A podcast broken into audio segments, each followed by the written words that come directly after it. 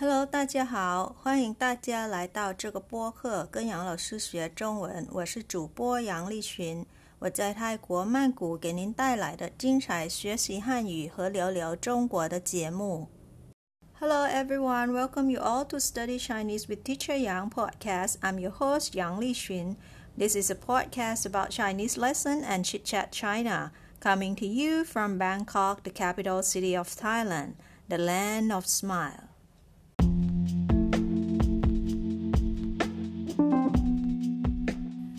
EV or electric vehicle has become more and more popular these days. I could see more EV all around the street in Bangkok, Thailand. There are more battery charging stations for EV as well, like in the parking lots of central department stores and Siam Square, downtown Bangkok.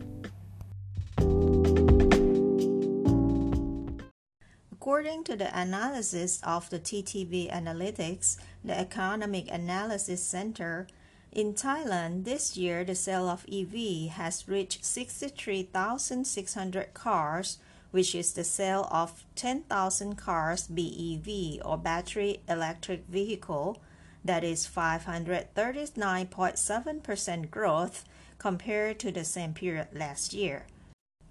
539.7% growth, super high growth that is. And it is said that the sale of HEV or hybrid EV and PHEV or plug in hybrid EV is expected to reach 53,000 cars, in contrary to the decrease in the sale of ICE or internal combustion engine passenger cars of 8.8% decrease from last year. This data has proved why there are lots of EV cars all around the street in Thailand this year. And if we look closer, we'll see the popular EV cars that are in good sale are the made in China car brands. Data show that Chinese EV cars dominate the Thai market as high as 80%. This might be because Japanese leading car brands have not yet fully concentrated on electric vehicle market in Thailand. I believe that many of you are considering to change to EV. Actually, many of my friends have just bought Chinese EV. What's the difference between EV and the traditional fuel car? Let's chat about that. First, let's talk about the pros of electric vehicle.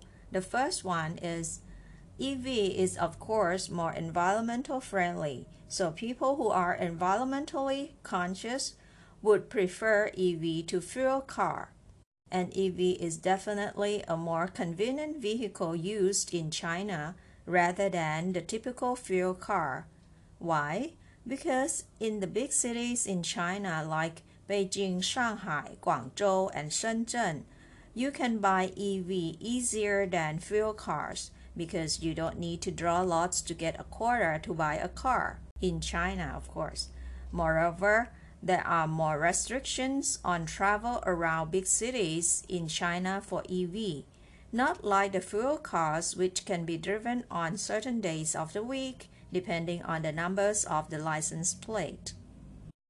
So it is more convenient to use EV in China, isn't it? The second pros of EV is that compared with traditional fuel vehicles, pure electric vehicles have less fuel system. Therefore, the breakdown rate of the car will be much lower. And the third pro is the noise of pure electric vehicles is much lower than that of fuel vehicles. And the fourth pro, the acceleration of pure electric vehicle is much better than that of fuel vehicles. The fifth pro, the usage expenses of pure electric vehicles is relatively much lower. Now, many Chinese brands of electric vehicles also include battery replacement promotion package. This helps you save a lot of usage expenses.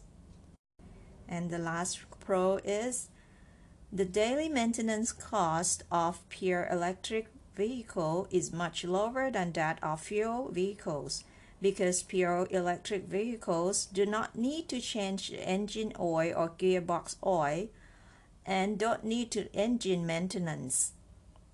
The motor maintenance cost for EV is much lower than fuel vehicle as well. However, there are some cons of EV. The first one is compared with pure electric vehicles, the driving tires will be worn out faster because of their good acceleration. And the second cons is the biggest problem with pure electric vehicles is that they cannot be charged anytime, anywhere. However, I believe that the more popular the EV has become, the more battery charging stations will be seen. Another question that many Thai people who are considering to change to drive EV are concerned is Will EV survive in flooded areas? According to what I've read, Chinese EV producers have to conform to China-owned EV standards, known as GB 18384-2020. This is the national standard of the People's Republic of China for EV. There are certain safety requirements for producing EV, and one of them is about waterproof requirement for the engines. So there is no need to be worried about driving EV during rainfalls. There will be no problems on the electric failure or leakage or even electric shock. The producers have done a sufficient research to prevent those problems. Nonetheless, it is recommended that whenever you need to drive in the flooded area, you should be aware of the level of the water be sure that the level of water isn't higher than 30 centimeters, and you should not soak the EV in water for more than half an hour or an hour in the maximum. Either EV or fuel car will be damaged more or less in high flood, but the most severe damage for EV in water is the breakdown of engine due to water and not the leakage or shock of electricities. To stay safe, just don't drive EV in the high flood for a long period of time.